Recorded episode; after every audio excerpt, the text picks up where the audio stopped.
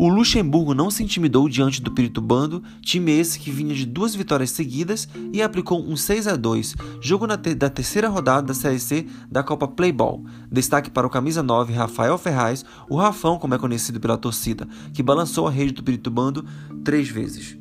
O jogo começou pegado com muito passe de bola e ataque dos dois lados. Tudo parecia que seria um jogo de placar apertado. O Luxemburgo marcava muito a saída de bola do Piritubando e jogava em ritmo mais ofensivo. A estratégia parece que deu certo e o camisa 9 do Luxemburgo aproveitou um erro da zaga do Piritubando e fez 1 a 0.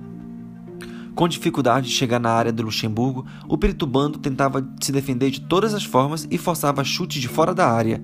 Quando o camisa 11 alemão testou quase do meio do campo, o goleiro falhou, deixando tudo igual. O momento se desenhava para uma partida disputada, mas o Luxemburgo parecia mais atento às oportunidades. Bruno Bento, camisa 14, aproveitou a falha da zaga e balançou a rede duas vezes. Na sequência, o artilheiro Rafael Ferraz resolveu a parada marcando três gols, um atrás do outro, com destaque para uma bomba do meio do campo sem chances para o goleiro do Piritubando.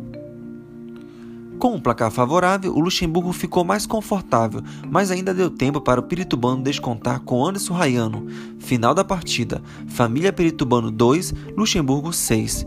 Com o placar, o Luxemburgo divide a liderança do grupo C com a mesma quantidade de pontos do Piritubano.